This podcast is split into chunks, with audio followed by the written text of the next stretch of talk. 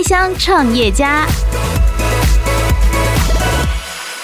我们结合全国的中华民国租赁住宅同业工会呢，将近有快五百间的业者，我们就是结合了这样的一个 data 哈，把这样的过去的租屋的经验，我们有做出自己的评分模型跟分数哈，就是说，哎，哪边有。遇到怎么样的客户，导致于就是说他这个是租屋比较异常的行为的这种客人，好，那我们透过去识别的方式来做这样的一个评分的机制，所以我们把这一些知识量化成所谓的评分的这种机制，好，所以这个是最主要我们在做一个评分筛选的一个方式。所以，我是 Who Live 谁住我家创办人苏冠豪 Michael，您现在收听的是八宝原创节目《开箱创业家》。欢迎收听《开箱创业家》，我是阿哲。台湾有超过四百万以上的租屋族，房客担心遇上二房东，那房东也更怕碰到二房客。今天邀请到的来宾，他们所推出的 Who Live 谁住我家 App，就可以帮助房东来筛选房客，有效降低找到二房客的风险。欢迎比利数位资讯的执行长，同时也是 Who Live 谁住我家的创办人苏冠豪 Michael，你好。哎，主持人你好，呃，各位听众朋友，大家好。说到这个房东碰到二房客啊，就像是恐怖情人一样，就是、差不多，差不多。对，有时候真的是缠着你不放，对不对？是是是是，所以很难处理。那你自己本身也是租屋族吗？对，我自己本身也是租屋族。那在台湾这样子的一个租屋的环境底下，你是看到什么样的一个问题，所以你才选择想要推动这样的一个 App？呃，其实我从几个面向来说哈，如果以传统的这种我们说，呃，在租屋常遇到的问题，包含了资讯不透明会产生的一些纠纷，我从这边为切入点跟这个各位分享一下哈，就是说，如果我们从房东端来看呢，我们分几个面向，第一个就是说在硬体上，哈，它可能就是会有所谓的。管线的老旧啊、漏水啊，没有事先告知，房客其实也是无从确认啊。那如果譬如说这个水压不足啊、排水太慢等等，这些都是硬体上可能会发生的问题。那软体的部分呢？软体部分就像说，哎，电费一度多少？哦，那这个租金有没有包含所谓的管理费或者垃圾丢有没有要收钱等等的？是。那这些就是我们常讲的资讯不透明造成的房东端的可能的问题哈。第二个就是说房客端的问题。呃，像是这些租客啦，我们说租客可能工作不稳定啊，或者是租金经常会迟缴，或者就是说，呃，当初明明签约前说不养宠物，嗯，或者是说呃一个人住，结果莫名其妙一住进来，结果说是朋友的宠物，或者说哎这个朋友来我家借住，反正很多这种问题都会。这个发生哈，就导致于就是说，这个我们统称叫做资讯不透明而造成的问题。所以其实我们在解决的问题，我认为是要做源头的把关啦。因为源头我们说的这些不透明，其实总归一句都是人的问题嘛，都是人，人一开始他就隐瞒了这些东西，然后所以呢，在一开始就先帮房东来解决，就是要租还不租。是是是是是，就是说我们在一开始就是做，我们认为说只要你源头把关好，其实 quality 不错的话，那基本上这些问题就会下降很多。嗯哼，对对。所以这个 app 呢，它其实是在房东租屋之前就可以充分的去了解租客的背景喽。呃，应该说我们初期的呃这个功能是比较偏向于大方向的筛选，因为我们会跟所谓的政府公开网站去做整合，包含它是不是有一些犯罪记录。或者是说有这种高额的违规欠款，好，那其实这个我们都有实例，就是说，诶，这个有房东常常收不到租金，嗯，那结果发现原来这个人一查下来，他的这个罚款欠缴非常高，高达可能十几二十万，是，其实我们可以合理推推测了，就是说，诶，他可能有惯性 惯性迟缴、惯性迟缴的这种状况，所以我们应该说，我们在初步做一个所谓的过滤，降低这个。房东出租房子的一个风险，嗯，好，这个是我们目前在做的事情哈。我想要知道是上面会有哪些房客的相关资讯，那另外一点就是说，这些资讯会不会有各自泄露的问题呢？OK，其实这个问题非常好，我已经被非常多人问了，而且 challenge 这个问题啊。其实我们在这个地方做了一个非常好的一个保护，就是我们说的去识别化分方式哈，也就是说我们会常常在可能 Facebook。上面会看到一些这个租霸的这种平台，哦，那他呢，这个房东他通常提供的这个资讯呢，都会对个人资料去做隐蔽，嗯，也就是说我的姓名可能会挖掉，对身份证也会挖掉，电话等等的。所以其实我们当初呢，在一开始在做的时候，没有做这件事的时候，的确是遭到非常多的这种呃挑战啦。嗯，哦，后来想了很久，就发现用去识别化的方式，第一个可以保障租客的个人资料不要外泄，嗯，第二个就是说房东他也可以有效的去做一个。比对，嗯，那我们做的就是排除降低这个风险。当然，就是说资料保护我们自己也是非常重视啊，所以我们用这种的方式来做呈现，其实不会有各自的问题。所以，我们像一般人啊，如果两个月没缴卡费，或者是我被开什么罚单，会不会在你们的 App 上也被搜寻到呢？呃，卡费这件事情呢，我们很积极的正在努力中了，嗯，因为卡费这个跟银行这边会比较有关联。那初步我们目前没有到这么深入。去会到卡费这件事，当然如果说像他是有这种牌照人要税不缴啊，或者是说这个违规欠款，或者是我们这个租屋同业里面的这种提供的就是惯性迟缴户的资料，那我们就会知道说，我们会收集这一些全国的合作业者哈，我们现在在做一个联盟，那刚好就是有所有的租屋物业管理业者都会加入这样子。我想知道这样子的一个资料是真的很多吗？真的很多二房客吗？其实哈，我们有去统计啦，大概落在十五到二十 percent 左右。哇，其实是非之一蛮高的，其实蛮高的。只是很多房东是息事宁人呐，然后要不然就是默默摸着鼻子，就很有可能我一栋有十间房间，然后就碰到了两个二房客，其实蛮恐怖的。嗯，其实我们不能说他是二房客啦，有些人是行为不好，有些人是会破坏，有些人会可能偷。租完就把东西偷走，或惯性迟缴，其实有很多问题会衍生出来。所以，其实我们应该说，就是呃，我们用看他的这个行为的面向来看，哦，来做他是不是一个不好的租客，因为每一个人对不好的定义又不同嘛。嗯，那我们只是收集大大数会认为是很不好的状况，嗯，听起来台湾的租赁市场好像就是缺乏了第三方审核的机制。那这个部分你们怎么来建构它的资料，还有怎么去整合政府所提供的讯息呢？对，其实我们主要是针对这个政府公开网站资料，那包含了我们上面罗列的十一项、十二项哈，包含就像我大概说一下哈，就像是是不是通缉犯啊、逃犯啊，或者是有这个违规欠款过高。或者是这个有租异常行为，或者是有这种酒驾，或者是像毒贩等等的这些资料，我们都可以在这一些政府公开网站资料可以找到。那比较。琢磨的会还是会在于说，我们实质上入住后的这种行为异常的这种客户，那所以我们自己本身也创建了这个叫互利租联盟。互利租联盟，对，呃，可能有看过哈，就是说互我们叫互利谁住我家 APP 嘛，所以我们取谐音就叫做互利租联盟哈。那互利租联盟里面呢，成员包含，因为我自己本身就是台北市租赁工会的理事哈，那就是我们结合全国的中华民国租赁住宅。呃，同业工会呢，将近有快五百间的业者，我们就是结合了这样的一个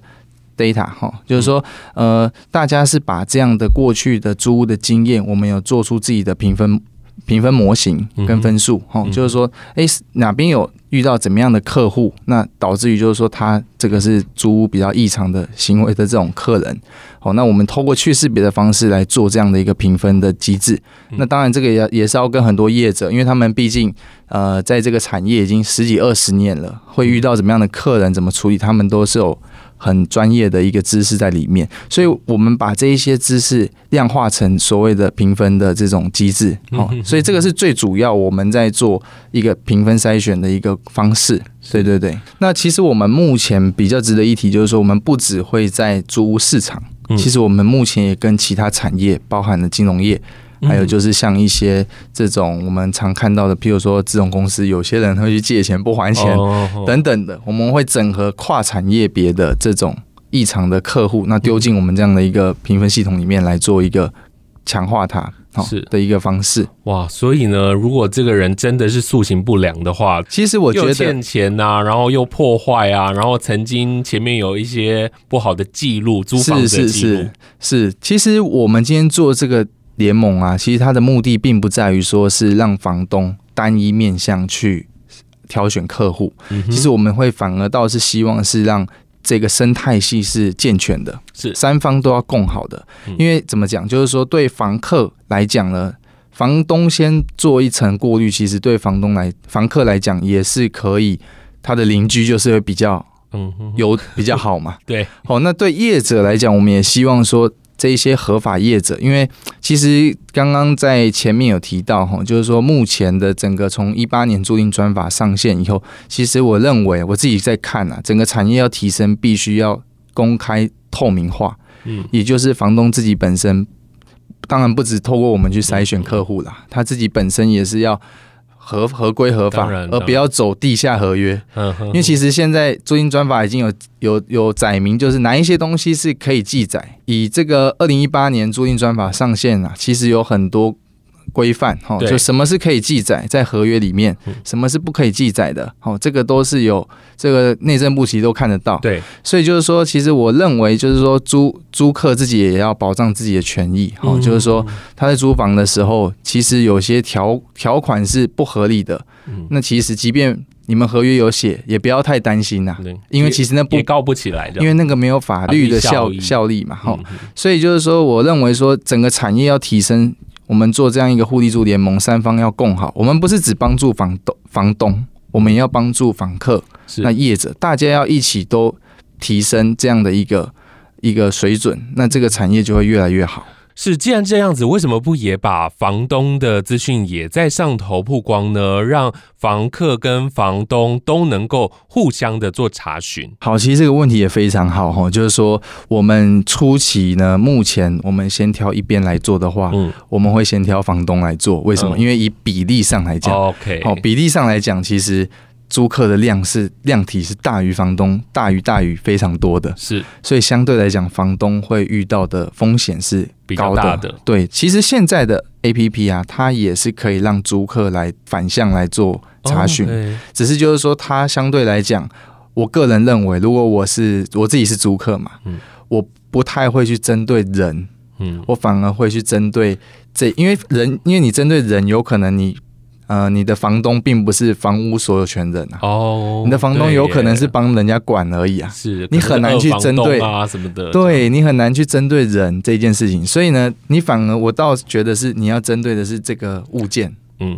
呃，过去发生什么事情？所以我们的确也在开发一个，就是让房客呢可以之后透过搜寻一个地址，知道说，哎，周围有什么不好的设施，哦，或者是说这个。这里可能发生过什么事情，去协助房客做这这个进一步的分析，这样子是八宝 B A A B A O 网络广播随心播放，跟随你的步调，推荐专属 Podcast 节目，开始享受声音新世界。七月十五应该有看到新闻，有说新版的定型化契约出来了嘛？哦，所以其实它都是有写的非常清楚。呃，我就举举几个例子好了，就是说以目前的这个租新制来讲的话，就是房东呢，呃，不可以在租期任内调涨房租。对，好，那第二个就是电费有分夏夏季电费嘛，好，非夏季电费固定了。对，你也不能够超过所谓的台电的这个。呃，标准。那第三个就是避免这种所谓日租造成的弊端。其实呢，也有就是规定，就是租赁期间要超过至少啦三十天。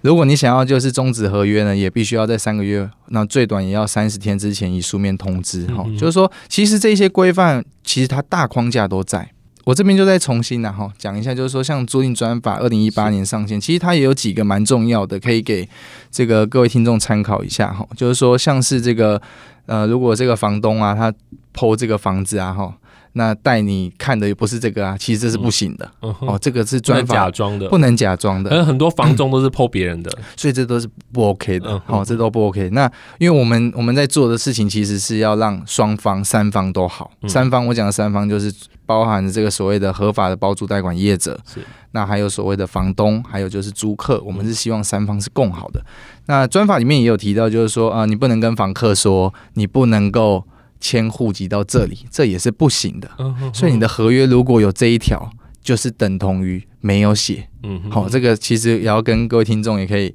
更新一下这样的知识哈。那再就是说，房东当然也不能叫客户不能去报税啊，这个是一定不行。所以我们常会看到一种我讲的乱象就是这样啦，就是说，哎。我今天租房，我的房东都跟我说啊，你不能报税，要不然就怎么样怎么样。其实我觉得产业要提升，最好的方法是什么？提升一点点的租金嘛，那大家正规化、透明化。那其实就不会有这么多的乱象，是 under table 的事情。是是是是，所以现在把这个资讯把它公开透明，就就可以让对对对，尽可能让这个市场是变成很透明资讯、很正常的发展。对，没错，因为其实我们可以呃看日本，哦，日本这个租就做得非常的好。好，那我认为就是说，如果要提升这样的一个产业，其实你公开透明是最重要的。现在专法上线，我自己在看，就是它是要一点时间酝酿。嗯，可是我们非常看好未来的整个租屋市场的潜在的动能在这里。嗯、对，对，我知道，其实 Michael 过去有非常多的这个创业的经验，可不可以跟我们分享一下你过去的一些创业过程？其实我从硕士班的时候在念呃台科大的时候的硕士班的时候，其实我那个时候就有做一个小小的创业了。嗯，那那个创业比较偏向于是。呃，跟因为那个时候我自己也是家教老师啊，uh. 所以我有去帮忙做一点小媒合。Uh. 那把这个东西本来是自己在教啦，后来发现自己教太累了，就每天都要骑着，下雨天要骑着摩托车，uh. 到处去。好，那有的时候一一周暑假的时候，哇，那个课是一整天，可能上下来也。呃，十十来堂有哦，那终于知道人家什么叫补教名师。重点是我们又不是领补教名师的钱，但是还比他还累，还要换地点上一整天，然后他上一个小时就有了。对对对，那后来是因为很也蛮妙的啦，哈，就是说刚好有这个同学他们要想要打打工赚零用钱，嗯，那因为那时候我们都在写论文，所以就会。建议学弟说啊，你就去上家教好了，嗯，这个可能 CP 值比较高。结果发现他们都怎么都接不到客人，嗯，后来发现是他们不太会去跟业主沟通，嗯，所以呢，我就自己去做了一个中介的平台，嗯，帮他们做媒合。好，这就是我们那个时候在做的一个小小的一个创业了，收一下介绍费。对对对，因为当初还没有这么多，呃，也没有资源嘛。也只能先从最小的开始做，嗯嗯，对。那后来是因为这个毕业了，那就是有去服役。那服役刚好是是比较偏这种到大的科技公司上班啦。嗯。那可能这个我我自己本身是比较喜欢去创造一些新的机制跟规则，在科技产业也做了一个东西哦。在科技产业没有，我科技产业是后来那个时候跟呃念书的时候的朋友也有做了一些项目，哦，就像是我们那时候做了网红媒合的平台，对，那后来因为这个 Facebook 崛起了，崛起就是说像这种 YouTube 啊这种都崛起了，所以我们发现就做到大概花了一年多的时间，就后来就没有办法继续下去了。你还有写了一个听说是直播代购的，对对对，那是我算是呃我一个。呃，朋友啦，哦，那那他那个时候就是有这样的一个 idea，他本身是一个代购非常厉害的一个高手，嗯，所以我们就做了一个直播的代购的平台。嗯，对，那这个直播代购平台后来就是我们也因为这个关系到了呃美国，我们有拿到一个这个创业的 program 过去。是，哦，对，那后来过去了以后，在台湾的思思考的模式跟当地不太雷同。嗯，我举个例子，就是说可能在台湾。我们 WiFi 都是吃到饱嘛，嗯，那如果要到那边开直播帮人家代购，那其实 WiFi 是非常贵的。对啊，在国外 WiFi 很贵。对对对，所以那个时候可能也没有想清楚，但是我觉得概念是好的啦，嗯，因为可以后来验证了嘛，就像是 Facebook 也开始做。这个我们现在可以看到很多卖鱼卖肉都在上面卖东西嘛，哈、嗯。那 YouTube 也开始了，也有直播。那我们那个时候在做的时候，其实基本上这两个最大的巨头都还没有直播的功能。嗯，嗯，你们就抢先了。对对对，但是他们可能后来这个一个月就可以，一个月基本上就可以取代我们做一年多的事情。八宝 B A A B A O 网络广播随心播放。跟随你的步调，推荐专属 Podcast 节目，开始享受声音新世界。你觉得在多次的创业过程当中，你最重要的一个能力是什么呢？或者是它的关键在于哪里呢？呃，如果真的要我说的话，我认为这个算是一个每一个阶段的修行啊。嗯，就是说，其实它就像真的就像一个修行的一个状态，你你必须时时刻刻叫做我们。提到就是有备无患呐，嗯，很多东西呢，你都要先准备好。以我们为例啦，其实我们因为我们自己本身虽然说，呃，现在在做这样的一个项目，但是其实我们也有在做所谓的一些呃租赁公司的这种系统开发，嗯哼哼。所以就像阿哲刚提的，钱的确是一个非常重要的一件事情。它还会有营运的问题，还有行销的问题。对对对，其实这个都呃。问我的话哈，我会觉得说，因为我之前也跌过几次了，嗯，所以我大概知道，就是说以过去的经验，我可以知道什么地方是可以避开的。嗯，我们只能降低这样，就像我们现在出租房子一样，我们可以降低这个房东遇到不好，或者是客户遇到不好的房房东的这种风险。对，那这个过去的经验也让我就是可以去比较能够因应这种状态，跟当你遇到挫折的时候，你是比较能够去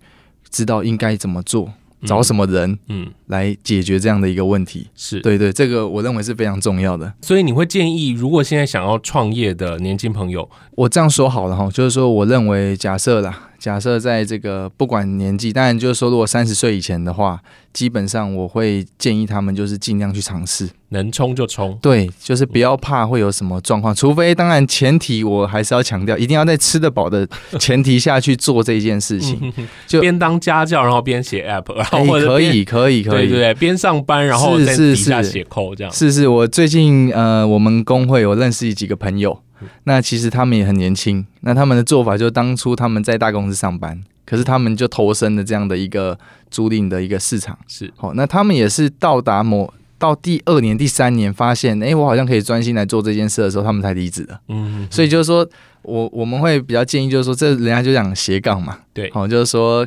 你可以一边做一件事情，但是你可以。小试让你的这个 MVP 的产品，嗯，到底可不可行？就是说，但就是一定要去尝试，不要说都没有去做，即便是可能会挂，你也要去做，你才会知道哪里修正。对，那个杠斜到另外一边，觉得可以的时候，你再过去那一边嘛，对不对？这边才放掉。对对对，当然这个会有一个比较累啦，我只能说这样是比较累累。所以如果说在有资金的前提下呢，就是说专心做还是是最好的，专心做一定是最好的。对，是是是。其实像我们的话，本身是因为我们做软体开发是只开发这种比较偏跟租赁住宅有关的，嗯，所以相对对我们在做这样的一个创业是相辅相成的。嗯哼，所以我觉得说，如果是要有斜杠的话，最好也是要找相辅相成的会比较好。嗯，因为会比较不会失焦，因为你也会在你的斜杠的那一块呢，会看到你你现在正在做的可以去 support 这一件事情。是你刚刚说你前面有叠交过，但是我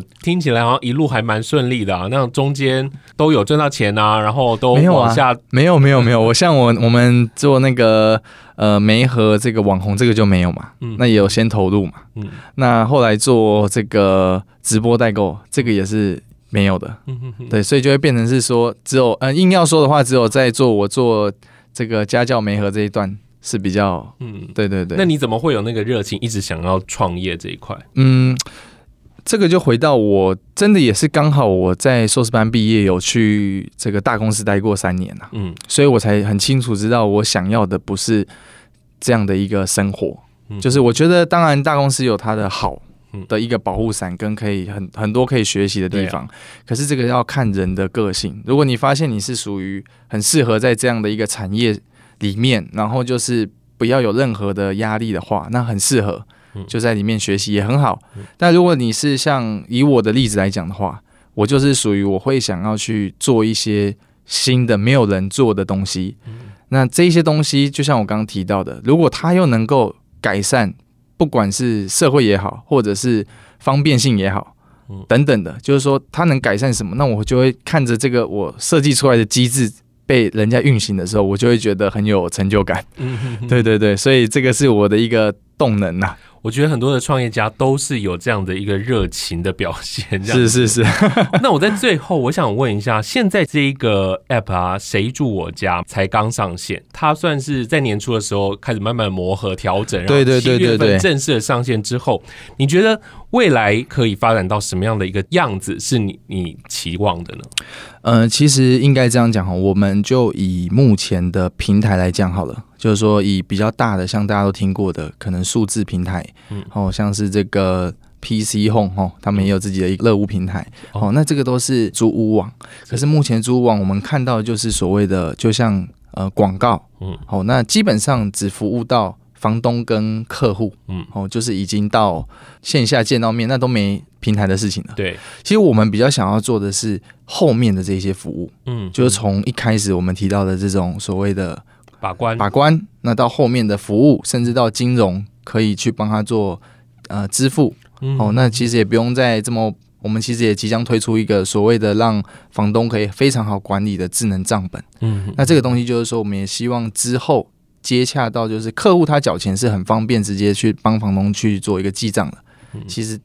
诸如此类的服务，好，那这都是额外延伸的服务。是，那其实呃，我们刚刚有提到，我们现在虽然是在租赁的这个租屋产业，可是我们去试想，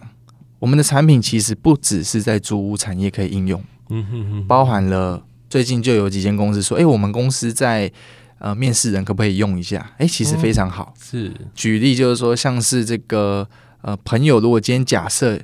要跟你做一个资金的周转，嗯嗯，你跟他也不熟的时候，可不可以就是也当做个人的，是 C to C 的这种所谓的征信的应用？对，其实它很广，只是因为我们熟悉的是租赁产业，嗯、可是如果以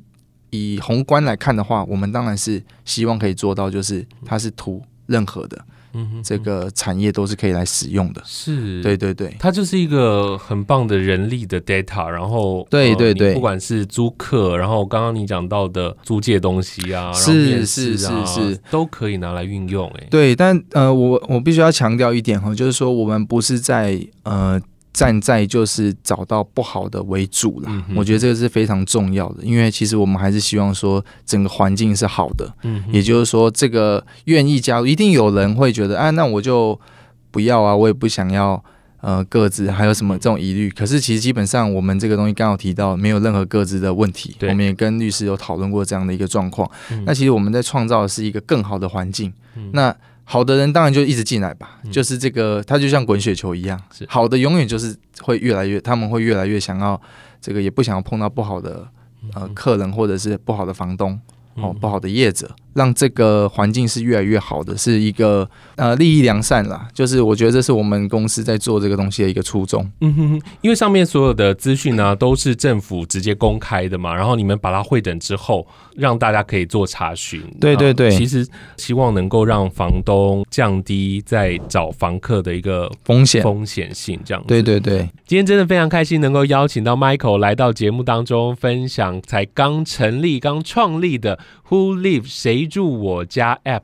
在过去台湾的租赁市场一直缺乏第三方的审查机制，所以房东呢碰到纠纷的时候也只能忍下来哦。而这个 App 就能够让房东可以在一开始就先了解房客的一些相关的讯息，大大的降低了出租的风险。也希望透过这样资讯的透明化，能够让整体的台湾租赁市场能够更加的健全发展。那如果大家想要进一步了解，因为这个是一个非常新的服务，那大家可以上网去搜寻这个 Who Live 谁住我家。对对对对对，再次谢谢今天 Michael 来到节目当中，谢谢你。好，谢谢谢谢。Podcast 首选平台八宝 B A A B A O。让你爆笑，也让你感动。快到八宝，发掘台湾最生动的声音。